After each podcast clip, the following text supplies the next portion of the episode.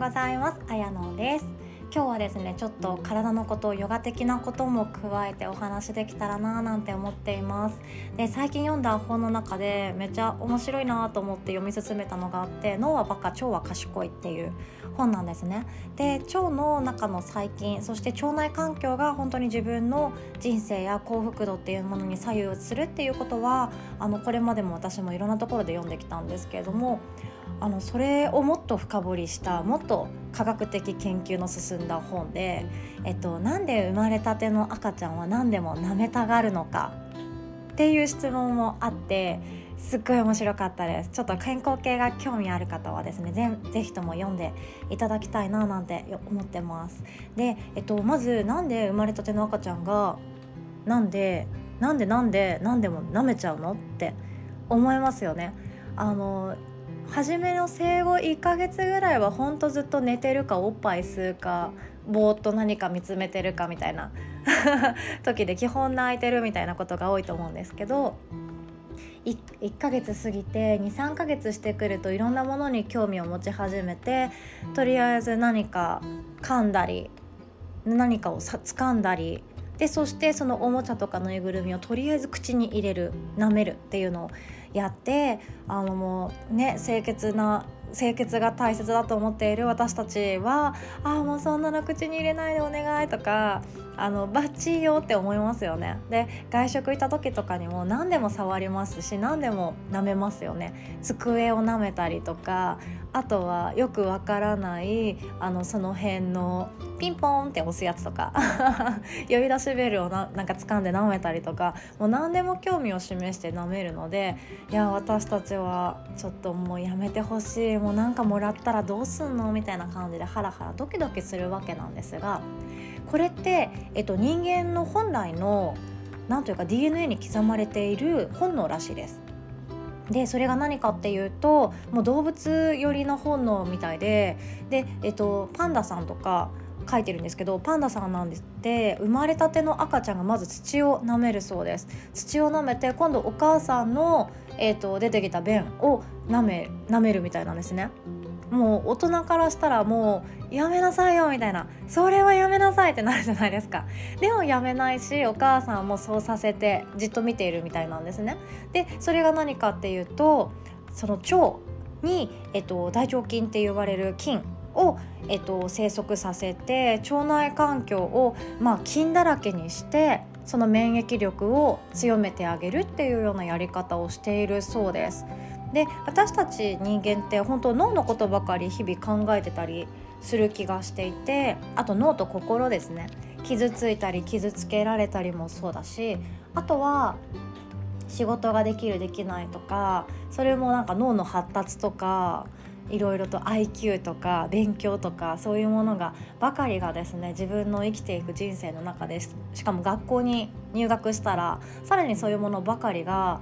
教えられて強要されて学ばされて反強制的にそのルートに乗っていくんですけども本当に大切なものっていうのは生まれたての赤ちゃんが一番よく知っていてその腸の中に菌を入れてあげる方が腸内環境が整っていきます。で、えっと、腸っていうのは幸せホルモンのセロトニンだったり他にもいろんなホルモンを作ることができたり腸っていうものは何かを察知して考えれることができたりする考えるというのは結局脳にはなるんですけど脳に何かそういう危ないよとかそういうものを送り送り届けることができるそうですなので人間の赤ちゃんはそのさっき言ったパンダさんと一緒で何でもかんでも舐めて菌を腸の中にたくさん入れておいて自分の免疫を勝手に強化していくそうですよ。で私たち人類っていうのもそもそもそうだったみたいですね。でこれは本当いろんなところで研究もされてるみたいでいろんな土地に人類は何て言うかどんどんどんどん領土を広げようといくわけなんですけれどもそういうところでいろんな民族がいますよね。もうほんと計り知れない民族がたくさんいてアフリカなんていまだにそんな民族的なところ いっぱいあって面白いですよね。世界の果てまで「イッテ Q!」とかでよく出てたのでなんかすごい面白いなーなんて思いながらも。そうそして民族の人たちって今ではスマホ持ってたりするみたいですもんね。いや面白い。でそういう民族であればあるほど本当にそういう古代のもう本当私たちが知ることのできない歴史の一番人類の初めの方の人たちは生まれたら本当に土とか舐めちゃうみたいな感じですよ。でそういう風に自然のものを何でも舐めて、えーと、菌っていうものを自分の体に入れておくでその菌っていうものは腸を整えてくる腸内細菌ですねであなので腸内細菌をたくさん増やしているので健康でいられるしちょっと変なもの食べても大人になってからそれの腸内細菌で焼き付けることができます。で特に子どもの頃って腸内細菌変なものが入ってくるとお腹を痛めたり寝込みやすかったり免疫が全然弱いのでそういう風に不調を起こしやすいんですけれども大人になると大抵の方は体が強くなりますよね。あの牛乳飲んでもお腹壊さないとか少々お酒を多めに飲んでも体が痛まれないお腹痛くならないとかそういうこともあると思うので大人になればどんどんどんどん強くなっていけます。でも大人になって腸内細菌がないという方はそういうふうにまた体があの弱くなったりしてしまうそうです。なので本当この私たちの本能ってすごい面白いですね。でえっとアトピーとかそういうもので悩んでいる方ももちろんいると思います。でこのアトピーに対する腸が関わっている研究もあるみたいで。でアトピー性皮膚炎ってありますよね。それで悩んでいる赤ちゃんの腸内細菌を、えっと、この筆者の方が調べたそうなんですけれども、えっと、赤ちゃんの40%の便から大腸菌大腰菌と呼ばれるものが全く見つからなかったそうです。なので、えっと、生まれた直後の赤ちゃんの腸内細菌が、えっと、その菌だらけにならないと赤ちゃんはその後正常な発育が望めない。アトピーであったりいろんな皮膚炎を起こしたりとかそういうアレルギーっていうものが出てきたりする。みたいなこともあるそうです。なので私たちの知らないところで勝手に私たちは徐々に菌を入れて徐々に自分自身で体を強くしてきたんですね。なのでなんか今思えば江戸時代とかそれ以前の日本の何ていうか生活様式って菌だらけだと思いません？なんかそこまで除菌ジェルも置いてないし菌っていうそのものの存在きっと知らなかったしであの風通しがまあ良かったんでしょうねカビとかが生えてたかもしれないけれどもあの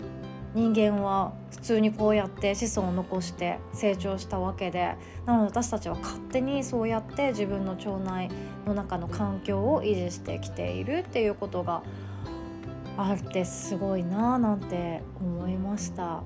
いやめっちゃ私はですねこういう腸内環境とか脳科学も大好きなんですけれどもそれが本当つながりにつながって腸内環境便秘で悩んでいたりあとはお腹を下しやすいとかいろんなことがいろんな悩みがそれ人それぞれあると思うんですね。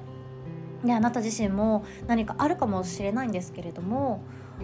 それはもしかしたら自分のこれまでのなんか意識とか生活様式とかそういうもので変わってきたものかもしれないしこれからも変わっていくものかもしれないです。で、えっと、以前もお伝えしました幸せホルモンの作り方っていうようなことそしてそのワークショップもやったんですけれども本当幸せホルモンセロトニンっていうものは腸でほとんど出来上がっていきますなので腸の環境が良くないと幸福度